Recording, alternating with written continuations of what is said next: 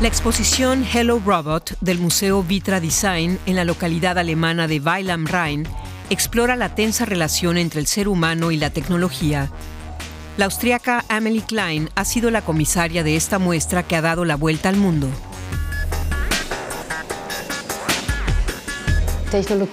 La tecnología lo recubre todo como una capa fina de pintura. Es un hecho, está entre nosotros. Y ahora que el genio ha salido de la lámpara, ya no hay vuelta atrás. Por eso debemos preguntarnos como individuos y como sociedad cómo queremos aplicar la tecnología. El mundo industrializado ya no puede subsistir sin sus máquinas inteligentes, pero las teorías que especulan sobre la coexistencia entre humanos y robots fluctúan entre la utopía y la distopía, entre la esperanza de un mundo mejor y tecnificado y el temor a que lo controlen todo. Tenemos un robot que escribe manifiestos.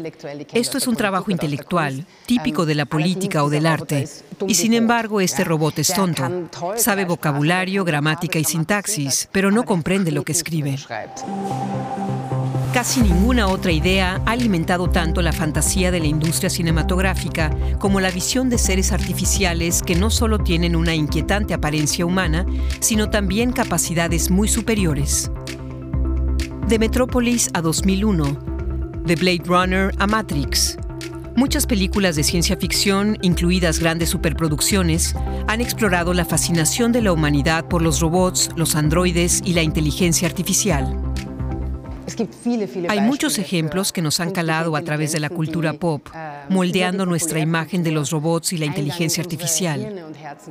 Por eso siempre nos sentimos decepcionados cuando nos encontramos con los de verdad, porque no suelen ser tan interesantes como los que conocemos de las películas y los libros.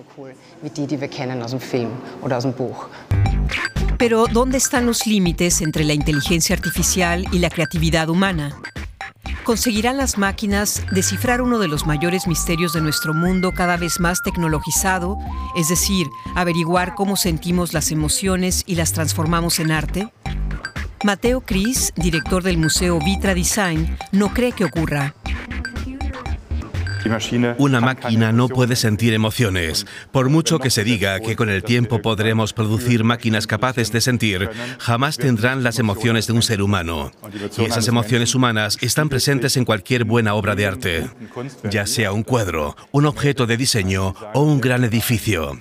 Es un componente irreemplazable.